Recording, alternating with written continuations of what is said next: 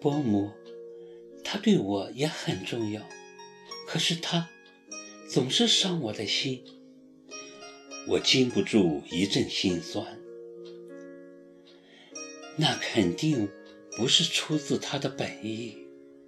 你试着跟他沟通，你们会找到彼此的相通点的。耿母拍拍我的肩膀说：“去吧，他在房间等你，你们好好谈谈。”耿墨池的卧室在走廊的最尽头。推开门进去，我看到他正靠在枕头上看书。柔和的灯光让他的脸显得异样的安详和温柔。我母亲跟你谈了什么？他没抬头，眼睛盯着书本问：“他要我嫁给你？”我看着他说：“是吗？”他翻过一页书，还是没看我。你答应了吗？你觉得有可能吗？我又不是你，我怎么知道？他这么说，其实是很没底气。他怕我拒绝。我当然会答应，我那么爱你。他猛地抬起头，满脸惊讶。这还是我头一次真切地说爱的。两年的纠葛与斗争，听到这样的话，他以为我又犯病了，但他还是笑了。放下书本，拍拍身边的枕头，示意我过去。我钻进温暖的被窝，他抱着我，一下就变得冲动起来，褪去了我的睡衣，喘息着吻我的脸、脖子、肩膀。我等这句话已经等了好久了。天哪，你终于说了，再说一遍，我爱你，墨池。我这么说着。泪水滑落眼角，弄湿了他的肩膀。我也爱你，也爱你。他吻着我的泪，将我紧紧拥在怀里。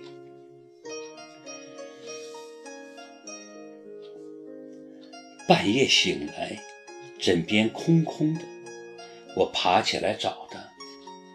房子里很黑，我光着脚走在柔软的地毯上。出了卧室，感觉楼下开着灯，但我没有下楼。耿墨池跟他的母亲正在客厅的沙发上说话，我不想贸然打扰。你打算怎么办呢？他的病，耿母的声音听起来有些哽咽。我真怕他又成第二个夜莎，不知道为什么。我觉得这孩子很可怜，很孤独，很像小时候的安妮，让人忍不住想温暖他。所以我要带着他，到哪都带着，不会再让他离开我半步。耿墨池在抽烟，红色烟头在黑暗的角落忽明忽暗。这并不是解决问题的办法，这样。就一定能治好他的病？他没病，病的是我。这孩子怎么说这种话？我说的是实话。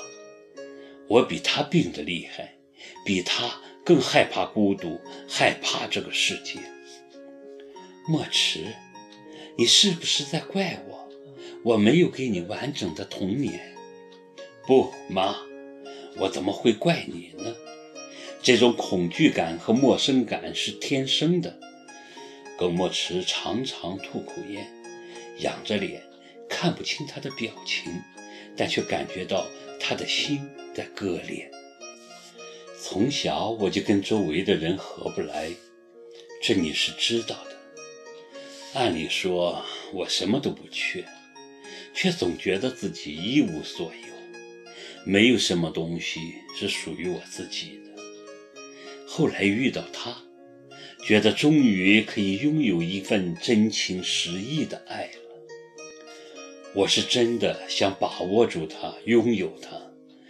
只要他能属于我，我也就死而无憾了。莫迟，耿母带着哭腔叫了起来：“你当着我说这种话，这不是要要我的命吗？”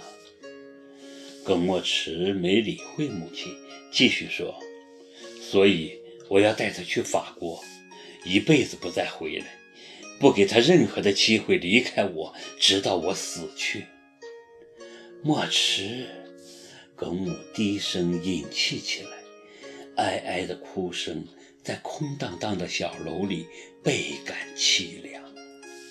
妈，你知道我的情况，说不定哪天就……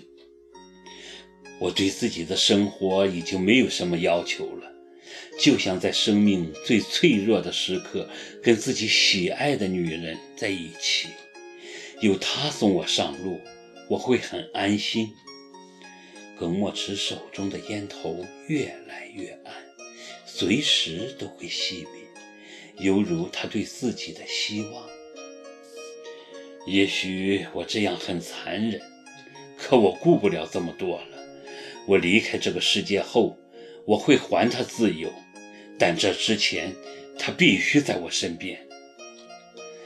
可他不愿意怎么办？